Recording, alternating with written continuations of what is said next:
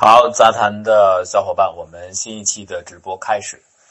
那么之前呢，太扁孤军已经讲的差不离了啊。呃，咱们准备应大伙儿的要求，往法国方向转。那么这个转的过程呢，这呃，我看前面已经有人提到了，咱们先从法越走一下啊。因为既然讲到孤军进入到缅甸啊，就可以讲讲进入越南，因为到越南还有另外一支的部队，就是很有名的赴台部队。聊聊赴台部队，聊聊越南、法国，然后这不就回去了吗？好，我们今天大概就按这么一个流程，呃，先把黄杰赴台部队的这个事情跟大家来说一下。台湾呢有很多的眷村，整个岛里边从北到南分布在各地。眷村我们都知道啊，就是四九年的时候，国民党率领的国军到了台湾之后，上百万的人一下涌到岛里边，原先没有他们的居住的地方。呃，总得解决他们的居住问题啊，不光是士兵了，还有军官呐、家眷呐，都需要住，怎么办呢？那就划出一些地方、一些土地来给你，然后你自己动手搭建一些可以居住居住的地方啊。所以你看，眷村它的老地名往往叫某某新村，这个新村那个新村，呃，就是这样，因为新建的嘛。但现在呢，慢慢的都正规化，改成什么什么街区、什么什么社区，这个比较多了。眷村呢有一个特点，你会发现。临近的眷村呢，大伙儿基本上是同乡，啊，为什么这样呢？因为新建眷村的这些部队的士兵，往往就是一个军事建制单位里边的，而这些国民党军队在大陆的时候，他之所以拉成一个军一个师，就是因为他们是同乡关系啊，还不光是士兵，上层的军官也是如此，所以呢，大伙儿建村的时候也就挨着住，所以你看那个眷村的很多的老的地名啊，全部是以大陆的名称来命名的城市啊、乡村来命名的。一种思念的意思，就跟 北美的殖民地很多是 new 这个 new 那个是一样的。呃，比方说你到高雄的小港机场，小港当然现前镇小港现在是非常绿的一个地方了，但是你看小港机场下来以后，那附近的眷村那个很多的地名，青岛里、山东里、济南里，就都挨着。你听这个名字你就知道，这个地方从前呢都是山东籍的士兵来这儿居住的搭建的眷村，它有这个特点。如果时间再稍早那么十几年的话，你到了小港，到附近的很多小巷弄里边去逛的话，你基本上能听到上了年纪的人说的都是山东话，就 山东的乡音，就住的都是那样的人。而且呢，那当地的很多老阿嬷啊，就是我们说的这个老大娘，她那手指头关节都是很肿胀、很粗的。为什么？就做这个军服做的。当时他们一下来，国国民国民党的第二被服厂。就从青岛撤到，就撤到了高雄的小港，就立刻在小港就重新设厂了。然后这些军眷得有谋生的手段呢，其中有一些这算幸运的，就直接相当于政府给你一个工作，缝军服。那个时候呢，国民政府刚刚迁到台湾去，啊，管理各个方面都比较混乱，秩序都没有恢复，所以他这个有一个什么招呢？说这样，咱们这军服厂迁来之后呢，得有人干活，十件军服打一个包。这十件军装其实挺重的啊，然后所有这些女人们，你如果你们想找工作，你们就可以来，这个包就看你能不能背动，背动你就拿走去钉扣子，啊自己手钉扣子，就给他们干活嘛。那这些女性呢，因为别的也干不了，都不识字。你想想，整个中国当时抗日战争之后，抗日之前，抗日战争之前就不是很太平，抗日战争之后紧接着又是内战，呃两个党打来打去的，打完之后现在就。到台湾去了，逃难，所以他们的识字率是很低的。他大部分是不识字，有的还是裹着小脚上点年纪的人。呃，这算给你一口饭吃，你就背走，你只要能背得动就扛走。扛到家里之后呢，你就可以做点针线活啊，比方说在军装上钉纽扣等等，呃，就得到这么一个工作机会，可以赚点补贴。而且呢，这个事情比较灵活，不影响你带小孩啊，所以这个可能是。那个年代成长起来的眷村孩子，一个普遍的集体记忆，就大人在那儿钉纽扣、做军装，小孩就在旁边玩来玩去，很拥挤啊，就全都挤在一起。那这个地方为什么会是如此集中的一个山东社区？特别具体的就是青岛社区呢？很正常，因为这些人大部分就是在同一天、同一批次撤离到高雄来的，撤离到小港来的，就是一九四九年端午节那一天。六月二号，因为这一天呢，共产党的军队正式打入并且占领了青岛，也标志着在此前和到这一天为止的大撤离行动就结束了。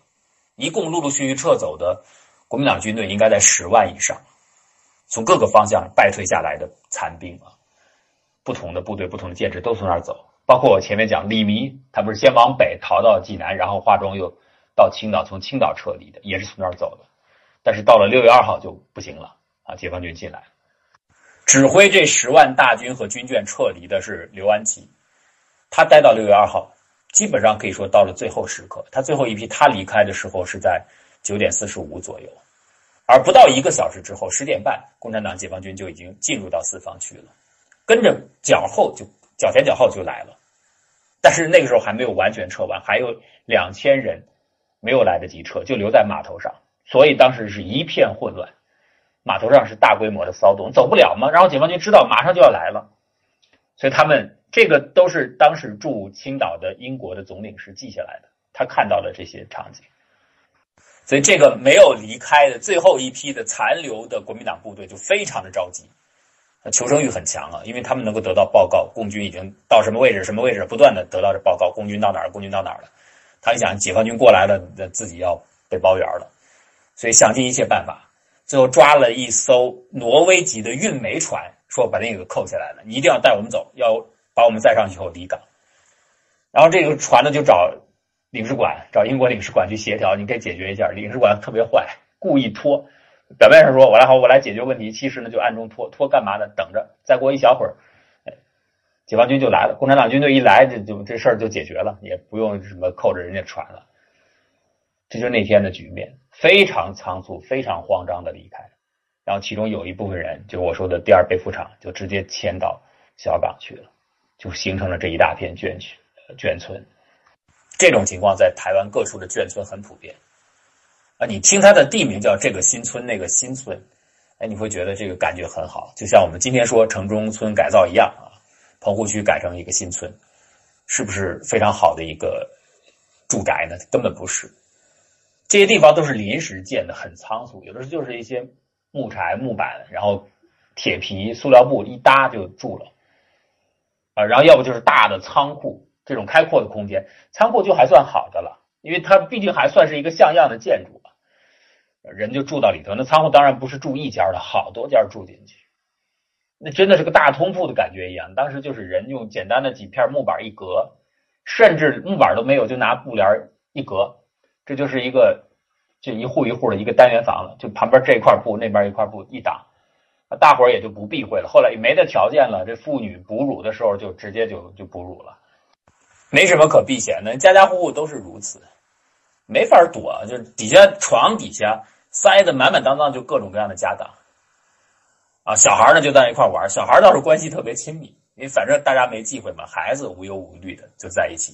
大人呢，有的男的就做点工啊，做点活啊，等等拿回来的啊。老年人呢，就是南腔北调，因为是哪儿的人都有，而且这个是个普遍的特点，就是到台湾去的国民党的军队，后来就全部不能说全部吧，有很多就爱上了这些。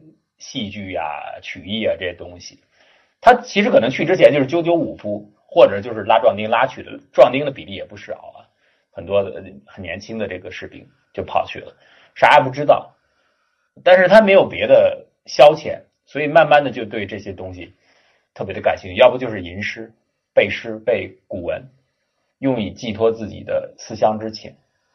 这些个东西呢，这些个情节呢，可能就是这样。当你很昌平、很欢愉的时候，你恐怕觉得这好无聊啊，节奏又慢，又没有什么意思，反而会把它扔在一边。但是在离乱的时候，你突然会觉得几千年前的故事一下自己亲切起来了。那里面所说的每一句话，雕琢出来的每一句唱词、腔调，好像这个时候你才突然发现，哦，它是那么的聚焦，他的情感和你经过这么漫长的时间是完全一样的。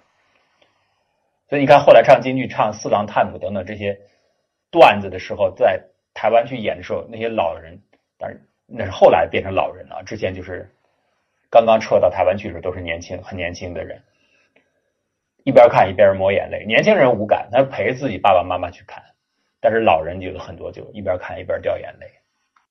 这个反差是我印象最深的，比如我看龙应台写的《大江大海》那本书的时候，有一句话，有一个桥段给我印象特别特别的深。他讲他的爸爸在退到台湾之后，他爸爸是做宪兵的啊。这宪兵这两个字，恐怕也是把他老爸骗去当兵。他不是被抓壮丁的，虽然是很小就当兵了，是自己主动去的，有可能就是被宪兵这两个字骗了。就是王鼎钧后来所说的“以国家之名行骗，终其一生无法原谅这庞大骗局之制造者国家”，就指的是这个。因为招兵的时候，宪兵头子就会喊：“宪兵乃法治之兵种，宪兵嘛，你总天下封县嘛，管军纪的，地位崇高，谏官大一级。”服役三年之后，司令部保送读大学。那宪兵连长去招兵的时候会这样讲。我觉得对普通的可能没受过很深教育的老百姓来说，对穷孩子来说，最大的一点吸引人的就是见官大一级。那个时候老百姓肯定对官很恨呐，不会有好印象。一听说见官大一级可以管他们，龙应台他爸就是听了这个以后自己决定，我要去当兵，当宪兵。他没跟任何人商量，因为当时饥荒啊。大饥馑，没得吃，所以他实际上是跟自己的一个小伙伴俩人出去扛着菜篓、扁担去挖野菜，到衡阳去的。到那以后听到这个有人在说要招宪兵，他啥也没想，就自己就也没有回去跟家里人商量，就决定了把自己的筐篓交给伙伴，说我就我我去当兵了，就这样就走了。那年他只有十五岁，一九三四年。那一年，衡山县志上写：“饥民采野菜，剥树皮，挖观音土充饥。”你看，写的多么简略扼要的几行字，这字里面就是吃人和流血嘛。所以前面我给大家讲过，《华阳国志》树立了中国地方志之典范，它和整个国家的纪传体正史体系相互呼应，既形成了一个大一统的连接，同时呢，又是一个相互的映射。地方县志也是这样，出现了英雄人物的时候，就有天有异象啊，种种的奇妙的能力，种种的神迹，尽可能的烘托出来。但是真正的惨状呢，会有，不过呢，你看起来就是区区几行字而已，没有普通人的离情，没有普通人的伤祸。但我们今天可以想象的出来，就挖观音土充饥这几个字已经够了。所以你想，这样一个孩子，他能发育的好吗？发育不良。可是招兵的时候要求十八岁啊，他才十五岁，发育又不好，招兵的人会看不出来他不到吗？差这么大，但他为了当兵，他就说我十八岁了。当兵的人根招兵的人根本就没有任何的犹豫，嗯，走吧，就加入了部队。明明知道，但是根本不介意。好，等他加入到宪兵之后，才发现原先。最起码我加入到宪兵，别说见官大一级了，起码我能吃饱饭吧？根本吃不饱。我们今天有个词儿，打游戏的人知道叫打野。其实这个词儿在三十年代的中国就有了，多一个字儿打野外。打野外什么意思？就是到田地里偷农产品、偷东西吃啊。有人种的东西，地瓜呀、花生就能找到就吃了。如果找不到、抢不到怎么办？那就野菜，反正有什么弄什么，划到的什么，你得自己想办法搞点东西填肚子。这就是宪兵，就是这样子。所以三四年，他就小小年纪，没跟任何家里人商量，就自己一个人走了。从此以后，他和家里人和他母亲再也没有见过。这一直就来到一九四九年，这一年国民党军队马上就要退到台湾去了。经过衡山的时候，这个时候呢，罗云台他爸已经成为了宪兵连长了，已经算是一个小头了，带着整个宪兵队。可是时间很紧，过衡山不能够下车回家，所以就派人。送了一个信儿过去，希望他母亲能够到衡山车站跟自己匆匆见上一面。他妈听到这个消息的时候，离他去能够见到自己的儿子时间很紧了。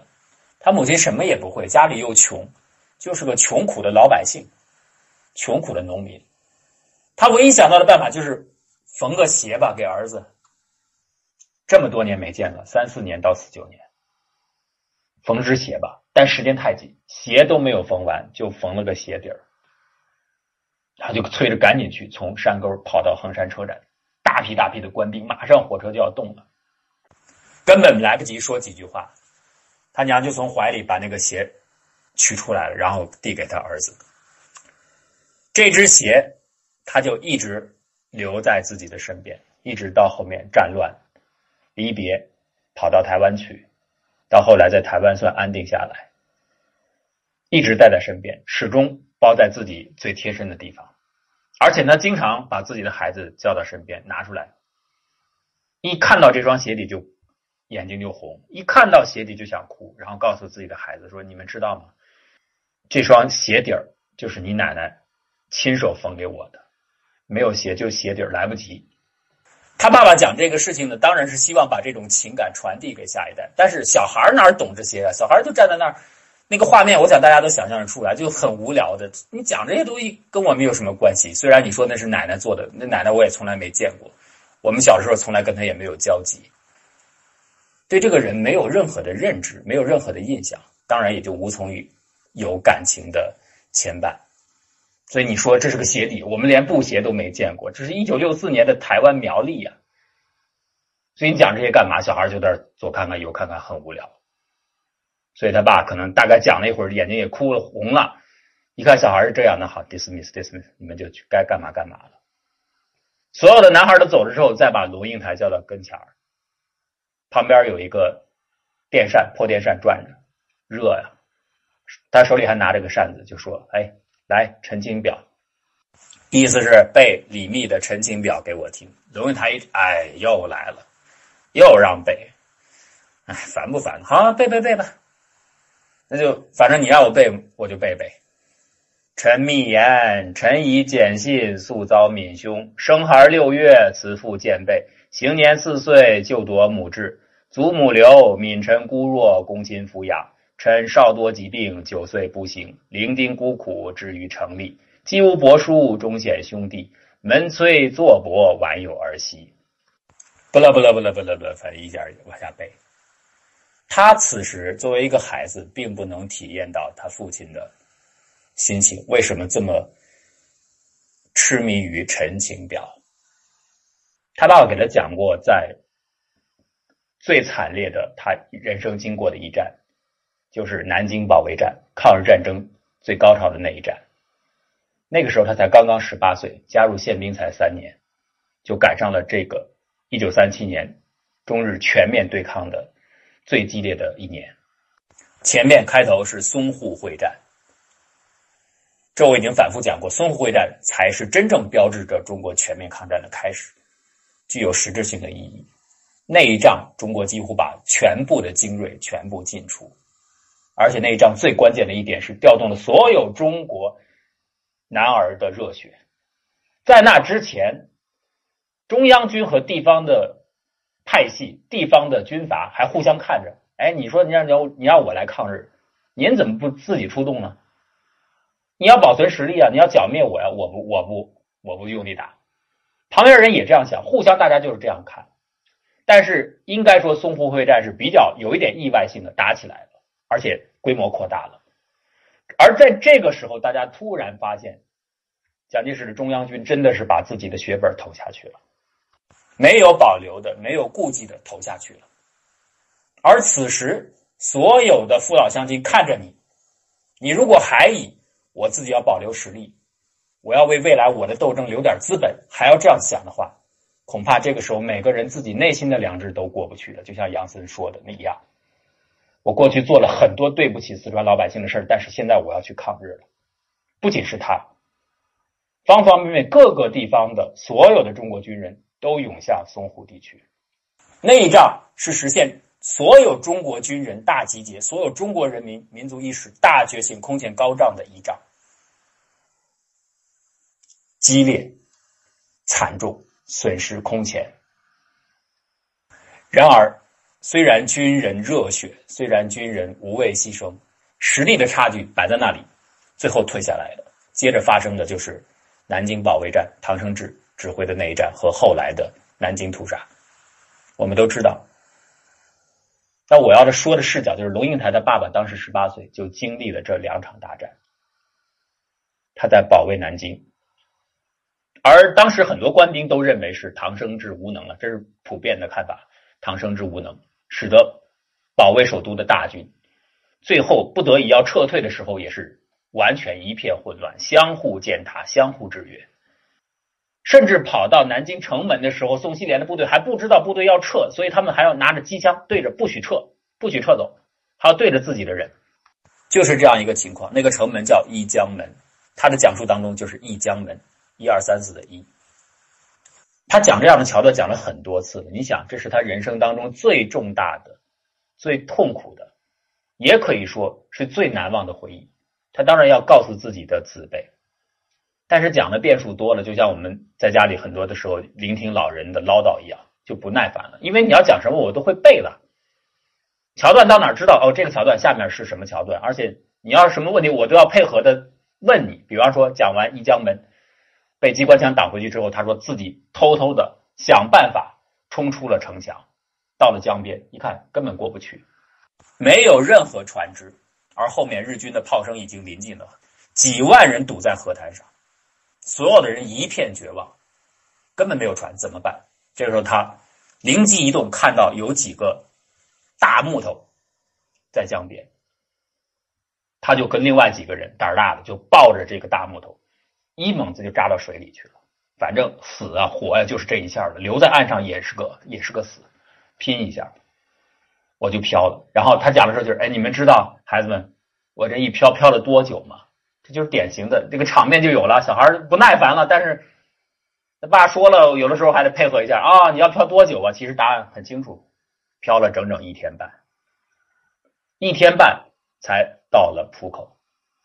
而讲到这儿的时候，他一定会在最后加上一句：“死的人太多了。”这轻描淡写的一句话。在他的脑海当中，已经是翻江倒海的一个终生难忘的场面，但是没有办法去传递出来，就浓缩成这几个字：死的人太多了。但是你讲这个故事讲的太多之后，小孩已经烦了。一开始还会配合你，还问一问，到后面都懒得听了。一打开头一讲，你们知道我经历的最大的战斗是什么？小孩就不愿意，就冷场了，没人搭理他了。所以到后面他自己也觉得很无趣，就。不讲了，讲的越来越短，越来越短，大家不耐烦的，能够容忍他讲的时间越来越短，所以后面一开头一看，大伙儿觉得很无聊，很无奈，他也就不讲了，就出去了。将近半个世纪之后，龙应台来到了南京，此时他终于想走一下自己父亲年仅十八岁的那个青年，在那样的夜晚经历生死走过的路线。他看到了南京的一江门，就是他父亲口中所说的。他一直以为是一二三四的一，等到见到实地才知道这个地方叫一江门。大家今天可以看到一江门的漂亮的书法。哦，原来这个地方是一江门。接着呢，他去查阅一些当时留下的资料。当然，他父亲是宪兵，所以他就看宪兵有关的资料。宪兵部队到达江边时，已过午夜时分。我军尚有万余拥塞江边，此时日军已追踪而来，呈半圆形包抄开火。我军在溃退中，大部分已手无寸铁，枪炮声中纷纷倒下。宪兵部队就地抵抗，历五个小时激战，宪兵部队伤亡殆尽。宪兵副司令萧山令不愿被俘受辱，射出最后几颗子弹后举枪自尽，杀身殉国，年仅四十六岁。接着再往下查。雨花台，因为他老爸守的就是雨花台。民国二十六年十二月九日，日军进逼南京，我宪兵动员官兵六千四百五十二人捍卫南京，由副司令萧山令中将指挥所属部队，与日军激战四昼夜，最后因弹尽援绝，壮烈殉国者一千两百一十人，受伤五十六人，生死不明两千五百八十四人。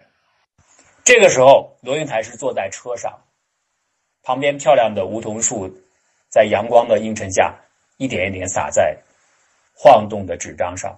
他正在阅读的史料上，他突然才有了感受，所以他也说出了这本书里我最喜欢的一句话：看着滚滚逝去的长江水，他明白了一件事情，在那么多年的岁月里，我的父亲多少次试着告诉我们，他有一个看不见但是隐隐作痛的伤口。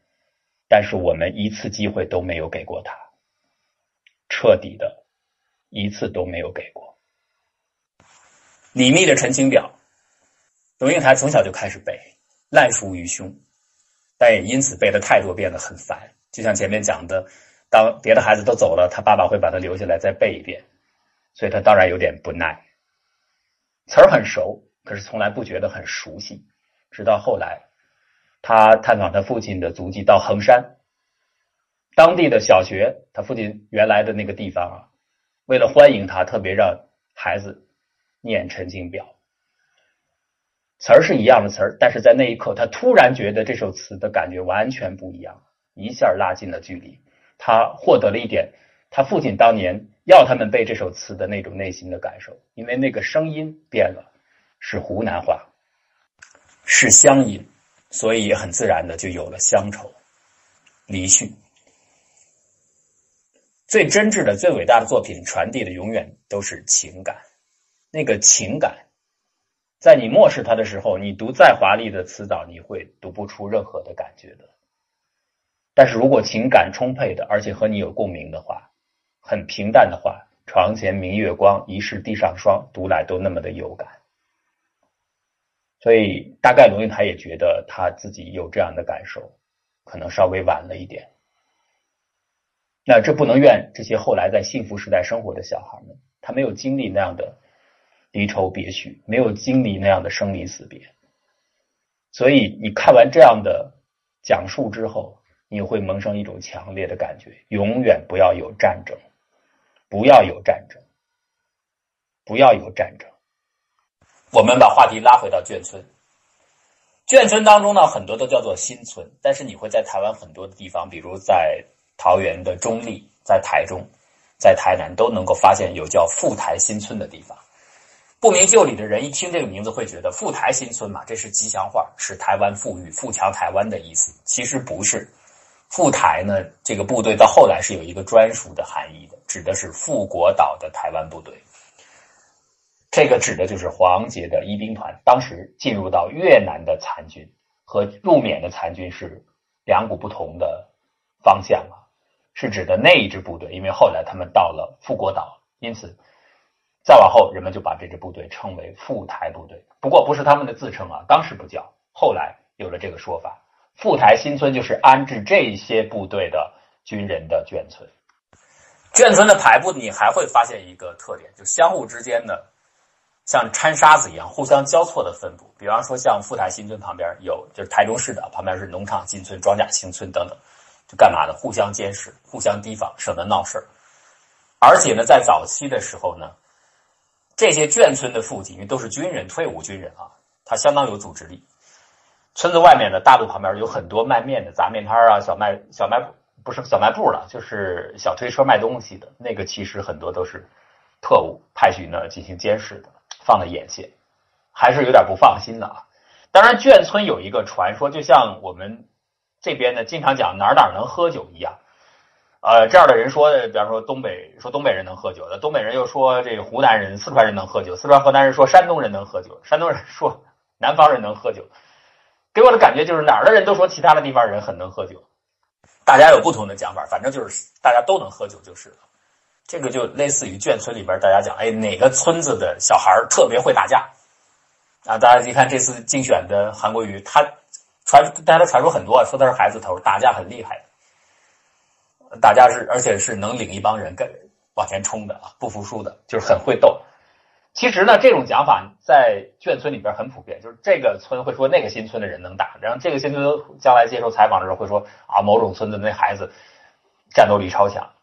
反正富台新村也有很多人说，说他们可能是因为从越南经过那三年训练不一样，特别能打。呃，其实呢，就是大家都很能打，就跟我们这儿都很能喝酒一样。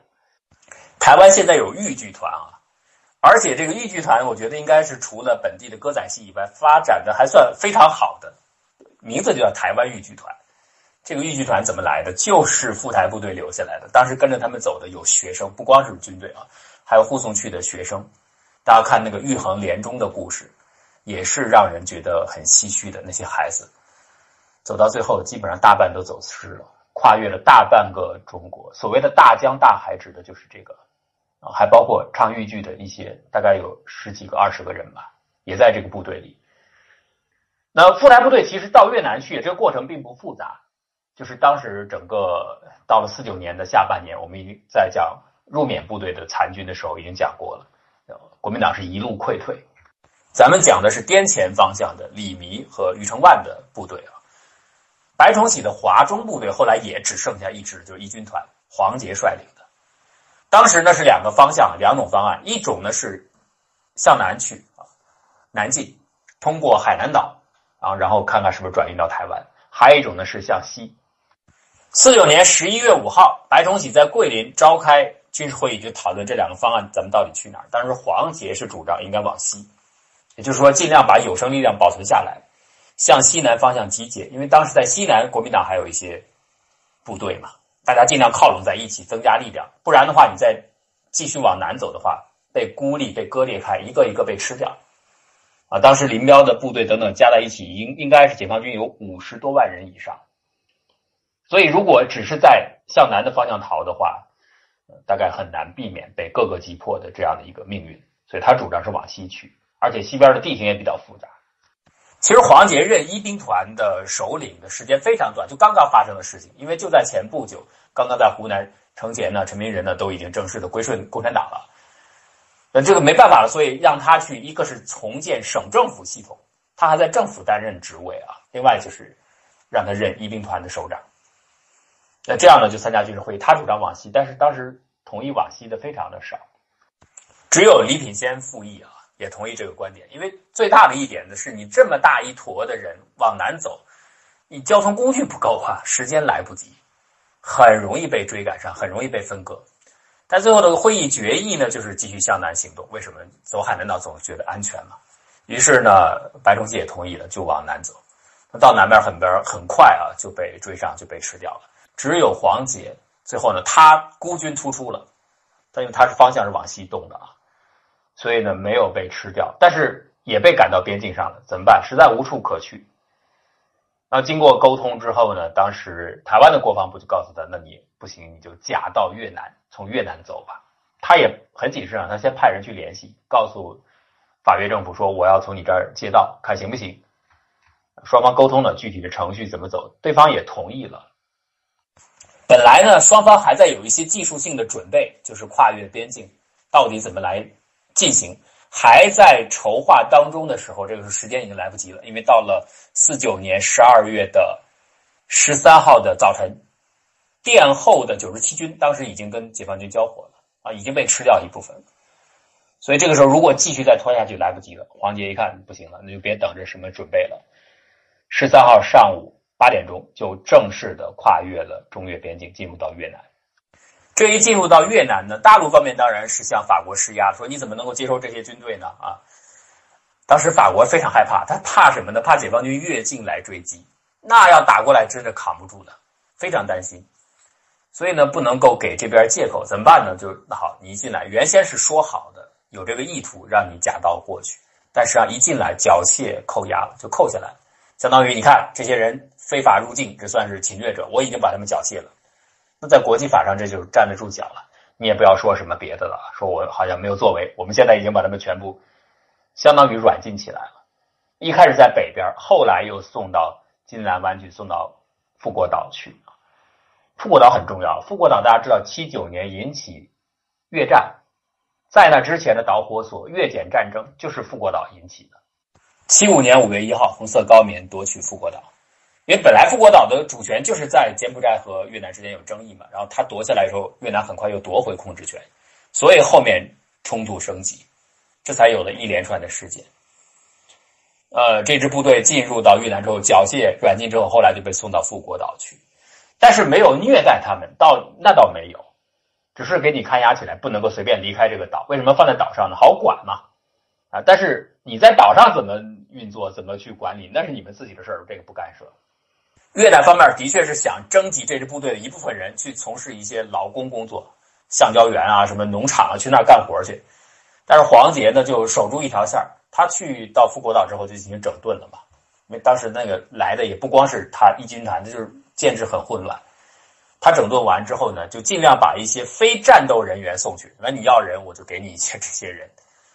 所谓的义民，义民就是啊，在大陆不愿意待下来也跟着来的这些人，这些人。不是军事人员，不是关键性的士兵，不是作战部队啊，你们就去辛苦一下干活去。然后所有的作战部队留下来，没有参加，相当于是强制劳动，躲开了。这支部队被软禁了多久呢？前前后后加到一起三年半的时间。后来是经过协调，最后同意哦，那就给他送到台湾去了。这中间呢，等于大概的格局就是外边给你管起来，你不能随便的离开，你不能随便的移动。但是在岛内你怎么做呢？你自己来弄。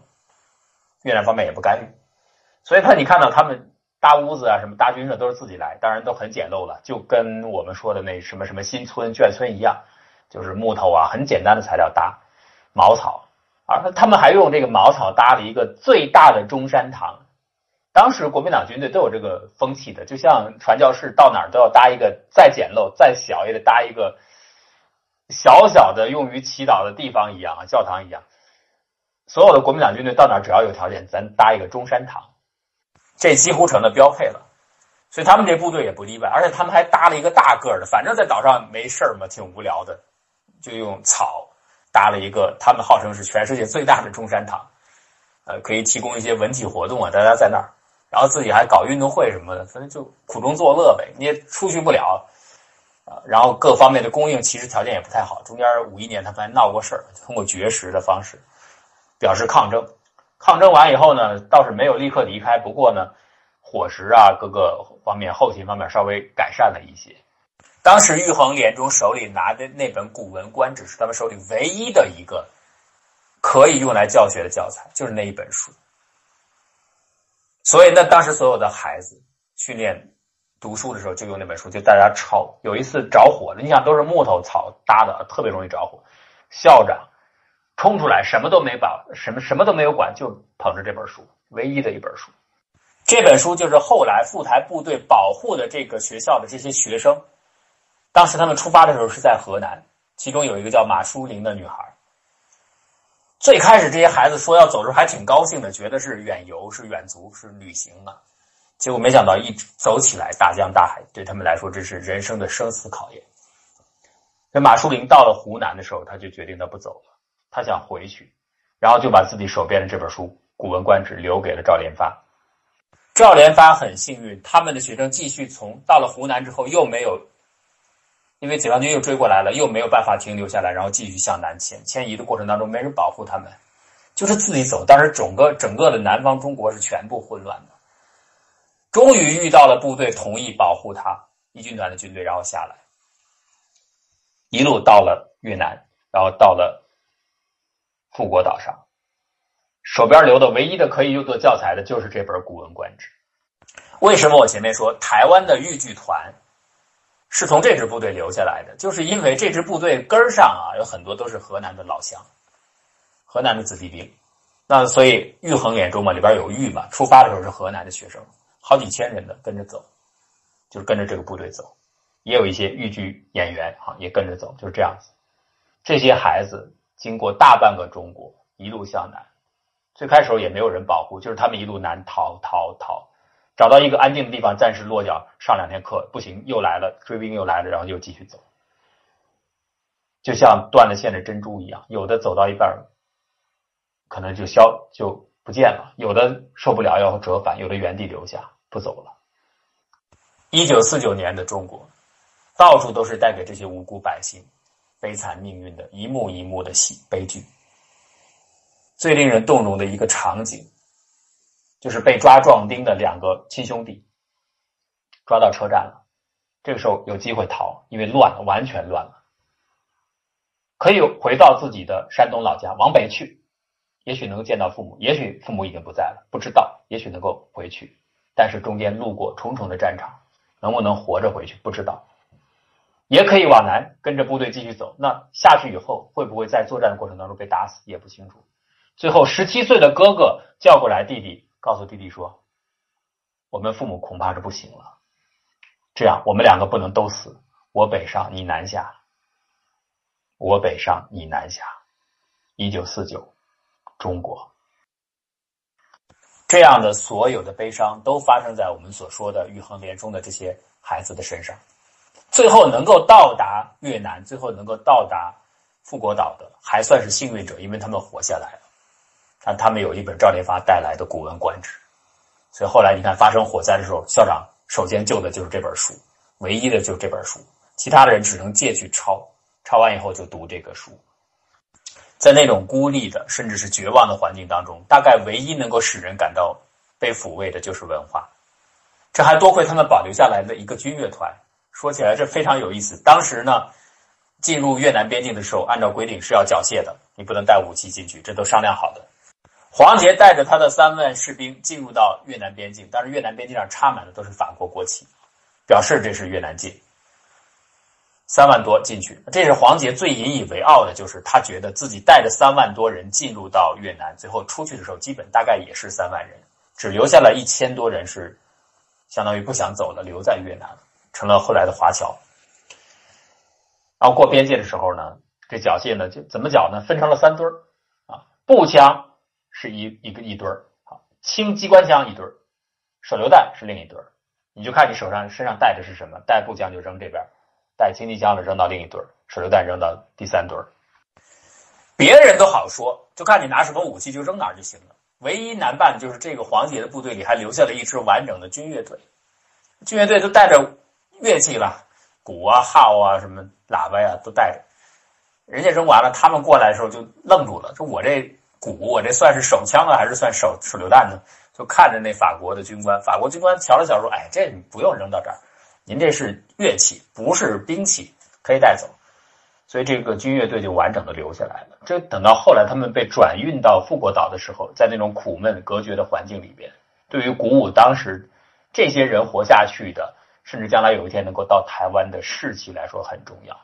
他说苦中作作乐呗，他们喜欢叫克难，克难 就是克服困难的意思。所以呢，那个豫剧团也是这样子，留下来之后呢，一旦到了这个环境当中，他们是很重要的。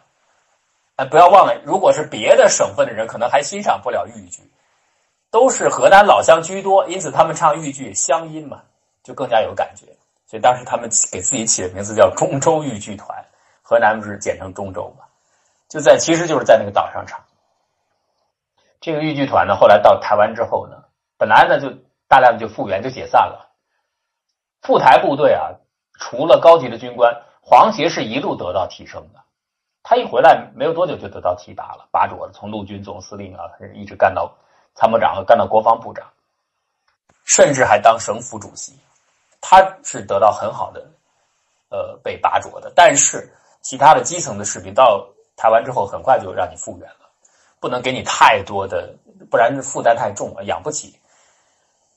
后来也有人说，为什么他们拖了三年多才最后能够到台湾？中间呢？顾维钧的回忆录当中提到一点，说他的朋友来国府的人来跟他讲的时候提到说，哎，其实说穿了秘密就是不能够让他们回去啊，那么快回去这是一个很大的负担呢，财政负担。当然，这是他回忆当中这么一提了，也只是那个人随口一讲，是不是就代表真的这个是一个完全重要的因素？这不清楚啊，反正有这一一个说法。那但是确实，他们回到台湾之后，很快绝大部分人就被复原了。兵都被复原了，更不要说这些唱戏的演员了。你肯定不会，现在给你一个工作，不会的，你就自谋生路吧。你是做点小生意也行，你是开个小饭店卖点小吃也行。当时很多人其实就是卖小吃的。为什么台湾的小吃那么丰富啊？各个地方来的人都把手艺带去了。哎，但是没有想到呢，当时有一个河南籍的吴凤祥是海军陆战队的政治部秘书，可能是因为老乡的原因，而且他一听，呃。这个时候已经是五三年六月份了啊，赴台部队马上就要正式返回到台湾了。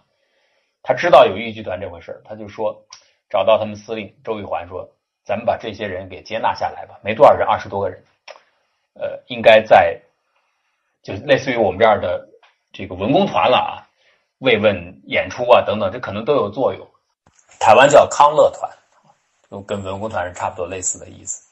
好，就给接纳下来，但这个接纳呢不是正式的。”不是有固定的给你开支等等，是海军陆战队，它有各个营建啊，营建自己如果有一些结余的话，就相当于小金库的头寸，如果剩下一点的话，大家呢都稍微省一点，省出点钱，反正就那二十来个人嘛，就把他们养起来，就等于是这么也养着，融了这么一个豫剧团下来。但是评比当中，他们的慰问效果最好，排第一名。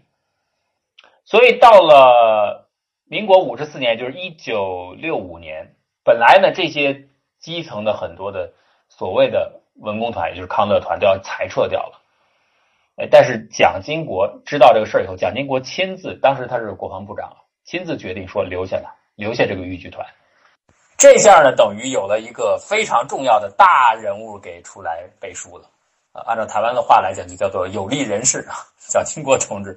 因此，很快到六九年的时候，呃，当时台湾的国防部就核定飞马豫剧团有编制，而且开始正式给经费了。这样，他就等于是由黑转白了。一直到后面，一直就有了正式的身份。到一九九六年，改成隶属于教育部，台湾的教育部，然后就是名字也改了，叫国立国光豫剧团，啊，再到后面又改属于文化部，啊，正式叫台湾豫剧团，就这样下来了。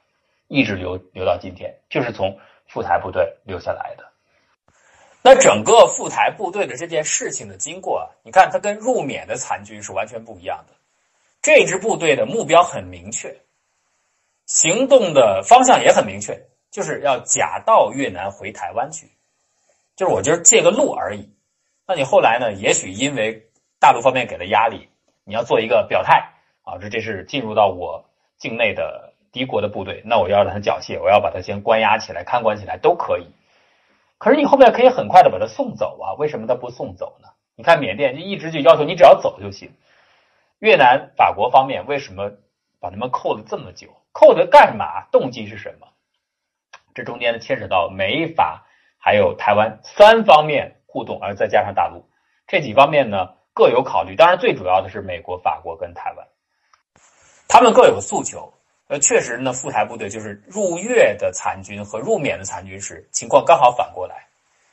嗯，到缅甸去的残军呢，泰缅孤军，到了后面是台湾很想让他回去，但是他们自己不想走，主力不想走，是情由实在没办法了，不得不走。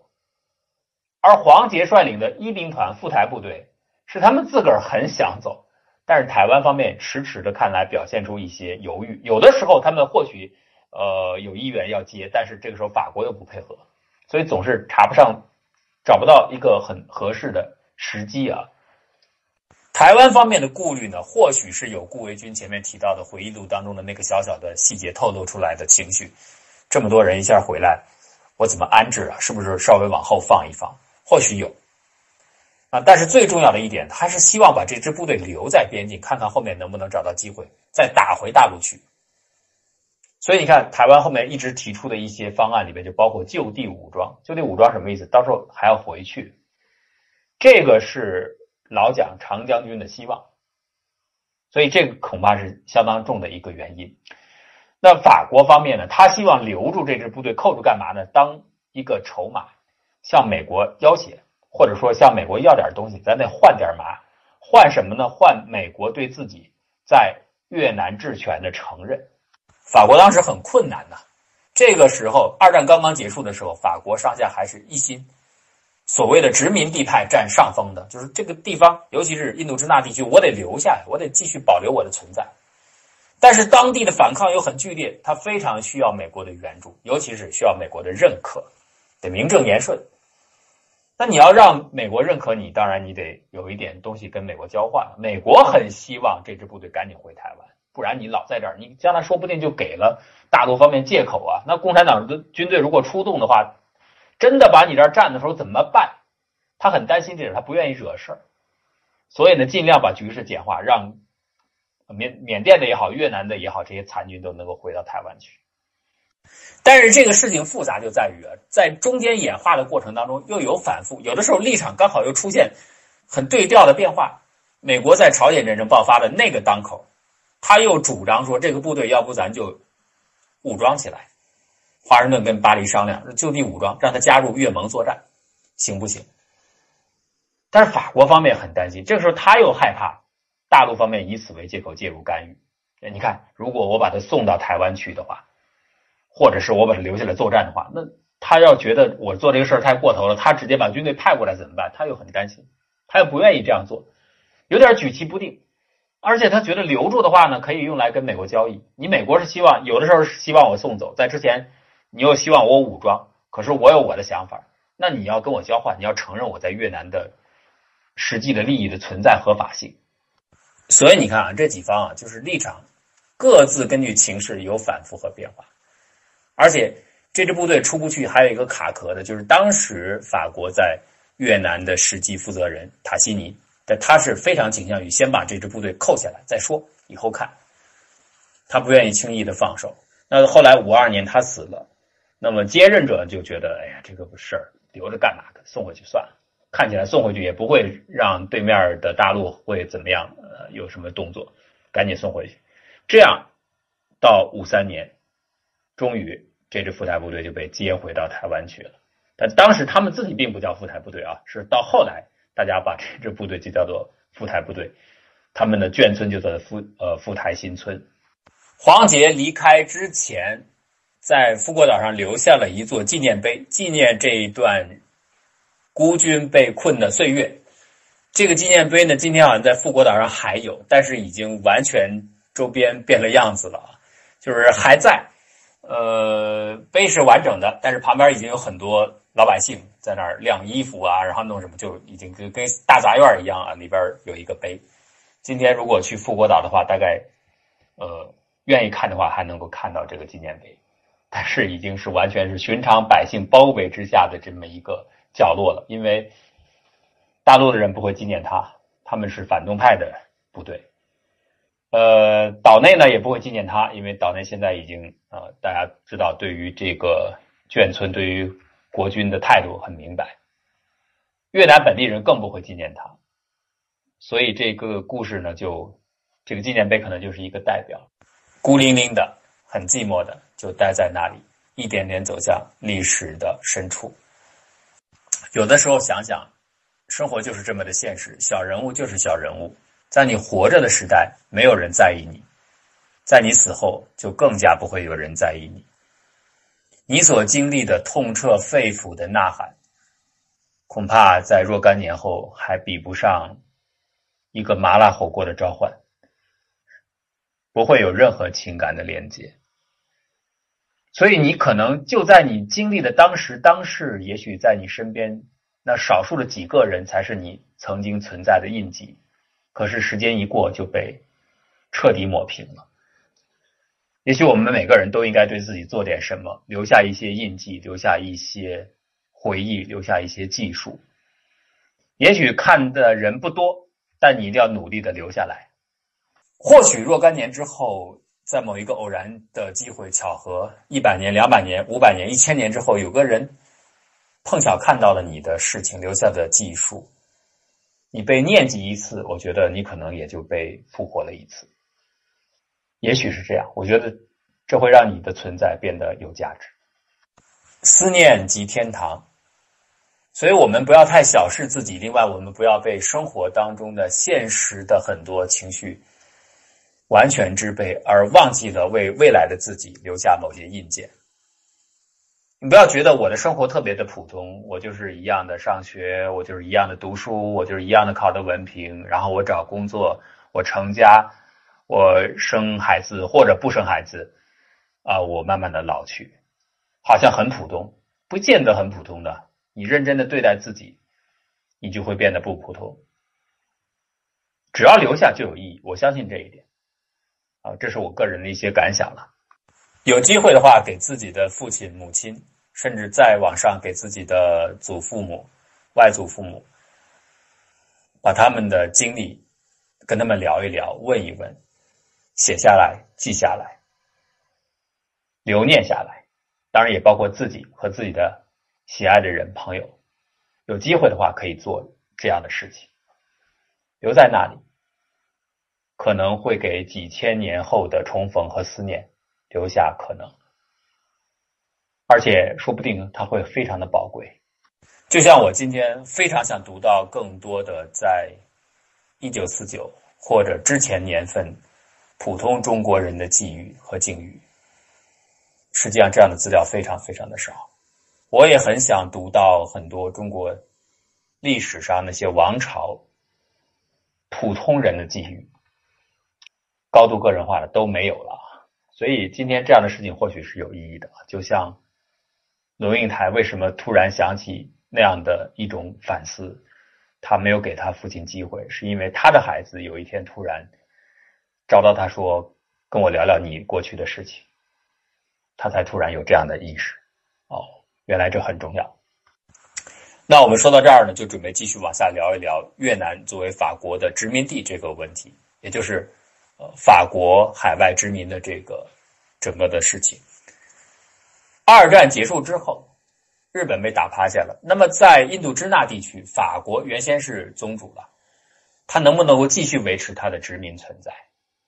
这是一个很大的需要确定的事情。法国真的很想留下这块殖民地，他觉得这个对他来说非常非常重要，他很想存在，而且他也为此付出了很大的努力，应该说也付出了代价。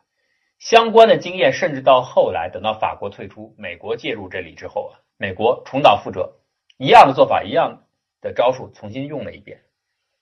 比如说，当时实际上法国的它内部分为殖民地派和反对殖民的派别，就觉得我们本土就挺好。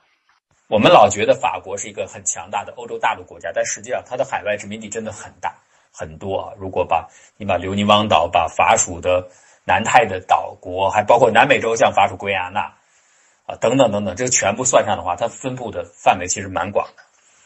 法国如果把它所有的殖民地算上的话，它应该现在可以实现日不落吧？我觉得应该实现日不落，应该大概没有问题。你看，澳大利亚珊瑚海那儿有它的殖民地，中间可能这算最大的一个跳跃的空白。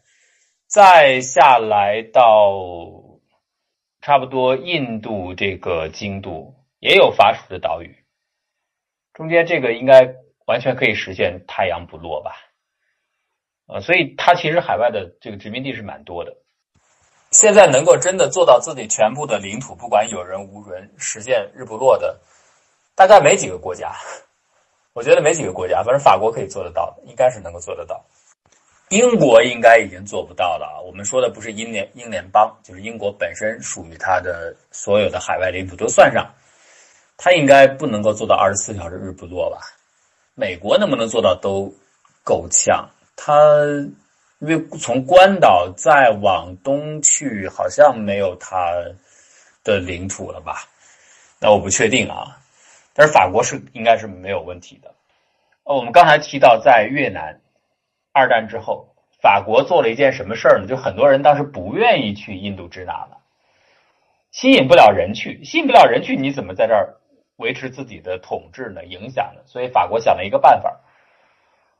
二战之后的越南地区啊，印度支那地区已经非常的受到战争的影响，波及很厉害，损坏很厉害。法国呢就把越南这个地方的货币给升值了。你这升值的话，你在这儿拿到钱就值钱了。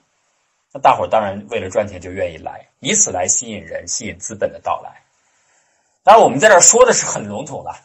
这个实际操作是很复杂的，比如说当时有很多的问题，在四五年的头半年，日本是印了大量的钱的，他为了反正战争已经到那份上了，已经不管不顾了，什么通胀这些都都不管了，金融秩序都不管了，印了大量的钱。那么这些钱你要不要兑付？你现在升值，你要不要兑付？法国当然不想承认了，这钱实际上是没有意义的。可是如果你不承认，这个中间怎么运作呢？非常复杂的一个问题，还有。包括云南的卢汉啊，卢汉也从中要赚钱啊，卢汉也干了这事儿啊，这这个其实挺有意思的，但是我们不展开讲。就总而言之，他为了稳定，他想出这么一招来，可是其结果呢，并没有达到他预期的效果，只有大量的投机的人跑来赚这个钱。尽管货币当局知道会有一些主要的投机后果，他也做了一些针对性的因应，可是仍然管制不住。就是你这个大的渠道有利差在，愿意赚这个投机钱的游资就一定会进来，想尽各种办法无孔不入，他一定会渗透进来。所以最后实际上只是造成法国本土地区的老百姓损失。说白了就是法国本土全体的普通人、纳税人为这儿产生这种利差买单，而这个利差以后是不是就如他所愿产生了殖民地的吸引力？使得更多的人愿意来这儿建设，根本没有，只是大家愿意来赚这个。反正你给我这便宜，我为什么不占？他只是来赚这个钱的，只是来投机的，根本没有起到法国政府原先预期的作用，继续能够支持殖民地。这个政策后来到了越战的时期，就是美国主控整个印度支那地区的时候，一战一样再度出现。美国当时采用的办法基本上跟这个是类似的，也出现了相同的问题。你在事实上没有起到预期当中的支撑作用，再加上呢，越南人那个时段表现出的独立的意志非常的坚定，力量也非常的高涨，所以没办法呢就退出了。这个退出呢，也标志着法国在海外进行殖民、建立自己庞大殖民帝国的这个努力就在事实上结束了。印度支那是一个重大的重大的标志。那么法国的殖民活动给我们感觉是，哎，它有好多殖民地，这儿也是，那儿也是，呃，在北美也有吧？比方说很有名的路易斯安那的勾迪岸，那也是跟法国那儿买的嘛，跟拿黄有关系。我们觉得，哎，好好多地方都有法国的殖民地，但其实呢，它是可以分成前后两段的，中间有很多买卖得失反复的过程，分成两大段。在第一大段和第二大段之间，法国的海外殖民势力其实有一次大退潮，就几乎快清退干净了。这两大阶段呢，就是历史学上所说的法兰西第一殖民帝国和法兰西第二殖民帝国。你这样一划分就清楚多了。第二殖民帝国当中又以两个最最重大的板块为要，其他的那些都是小的地方都不重要。一个是阿尔及利亚，一个就是印度支那。而这两个地方后来就陆续退出了，越南是在一九五四年，阿尔及利亚是在一九六二年，然后就等于是到了六十年代，就法国的所有的殖民势力就全部算是被清盘了。尽管它留下了一些影响，文化上的影响、经济的影响，这个肯定有，但是作为实际的控制权力已经都没有了，因为这两个最重要的大宝贝，阿尔及利亚和越南都没都不存在了。这个说的是第二殖民帝国，那第一殖民帝国呢？也就是我们熟悉的法国的其他的那些殖民地，实际上构成的是第一殖民帝国。这是按时间来分的，不是按空间来分的。第一殖民帝国热点地区包括三大块：北美大陆，像路易斯安那等等，这都属于加勒比海。加勒比海的海地岛，这对法国来说重中之重。你别看就那么一个小岛，超有钱。超级富裕，超对法国来说非常非常的重要啊！再加上印度地区，这是第一帝国、第一殖民帝国时代最重要的三个大的板块。那第一殖民帝国后来为什么衰落呢？为什么后来又出现所谓的第二殖民帝国呢？就是因为法国大革命的爆发。这我们就要说到法国大革命啊，这就可以连过去了。法国大革命爆发，一一片混乱，然后呢是恐怖统治时期。啊，杀来杀去，持续了一年，再接下来呢，又进入到比较相对羸弱的督政府时期，然后等到混世狂魔拿破仑出现，收拾残局。但拿破仑出来之后啊，虽然他个人是一个了不起的军事奇才，但是他面临着欧洲列强的围剿，第一次反法联盟，第二次、第三次、第四次、第五次，最后终于把他给干掉了。他这个战争就没怎么停过，所以导致他在北美洲。在加勒比地区非常非常的吃力，就守不住。为什么有路易斯安那的购地干呢？就是确实不太好守住了。那与其在那儿还要开支，还要用很小的概率去守，勉为其难的去守，还不如我把它卖掉，挣点钱回来，而且我也不用在那儿再考虑防卫的事情了。啊，西班牙、英国，尤其英国烦死了，再加上美国烦死了，啊，还得加上奴隶啊，那些黑人奴隶，海地就是他们闹的嘛。黑拿破仑战胜白拿破仑嘛，就这回事啊，所以就干脆我就清盘了。所以你看啊，这一路下来，由于法国逐渐的国势走弱，实际上从路易十六开始啊，再到法国大革命就混乱，再到拿破仑出来，尽管他收拾局面，可是对内他收拾了，对外反法联盟一波又一波，最后还是把他给吞噬了。在这个过程当中，法国在海外争夺殖民地当中完全处于劣势。完全处于下风，所以为什么他后来呃所有的控制的权利都失去了，优势都不在了，第一殖民帝国也终结了，就是这个道理。那什么时候又缓过劲儿来呢？又怎么出现第二帝国呢？这就感谢拿三了。大势上来说，那个时候法国缓过劲儿来了，哎，慢慢的这个底气啊，慢慢力量又得到了恢复。这个时候他又想到，我要把原先的殖民地的利益拿过来，而且他感受到普鲁士的压力啊。普鲁士准备崛起了，普鲁士也要积极的，普鲁士更比法国更加靠陆地了，但是他也要开始去海外殖民了。他都做动作了，我能不做动作吗？所以，一个是自己有家底儿了，另外主要的大陆竞争对手都开始向外投射自己的眼光。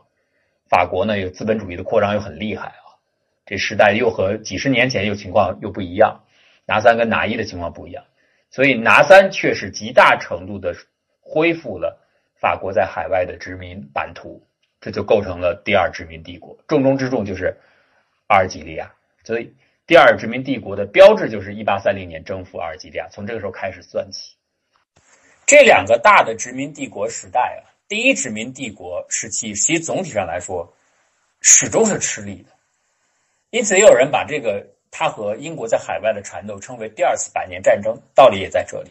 陆陆续续的不断的作战，有得有失，但总体上来说就是维持非常非常的困难，特别是在北美洲，很困难。第一殖民帝国并不是非常的顺利，那到最后几乎是全面的清盘了，除了个别的地方啊，南美洲的一些地方、加勒比的一些地方就清盘了。但是第二殖民帝国是比较成功的，从拿三这个时候开始是相当成功的，应该这样来讲。比如说，他后来直接向阿尔及利亚就直接的向法国提供兵源了，本土的作战士兵不够，一战的时候就直接从这儿获得兵源。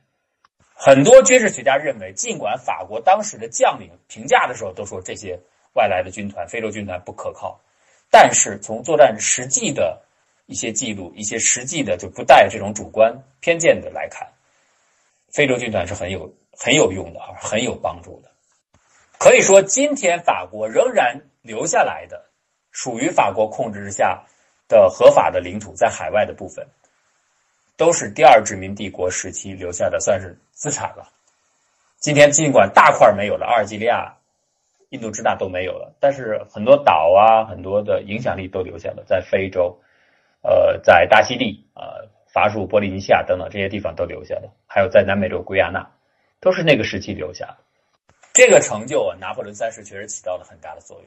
所以拿三呢，尽管他个人有很多很多可以指责的地方。但综合来看，他对法国还是有莫大的贡献的，包括对巴黎的重建，包括对海外领土的重建仅仅站在巴黎，呃，仅仅站在法国的立场来看，他有相当的功绩。就在他统治结束的时候，法国的领土把海外算上的话，增加了一倍，那这是很了不起的，人口也增加了，数量也增加了很多。所以啊，在二战结束的时候，法国国内有相当一部分人有这种心愿，就是法国应该重新返回世界一流大国的行列，不是一个中等强国，而是真正的顶级的强国。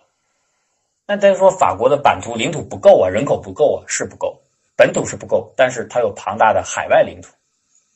那个时候他还希望能够把阿尔及利亚、把越南能够留下，全部盘活，人口盘活的话，哎，那我的土地总面积还有我的人口。就有可能和像美国甚至苏联去一较高低了，起码可以拼一拼了。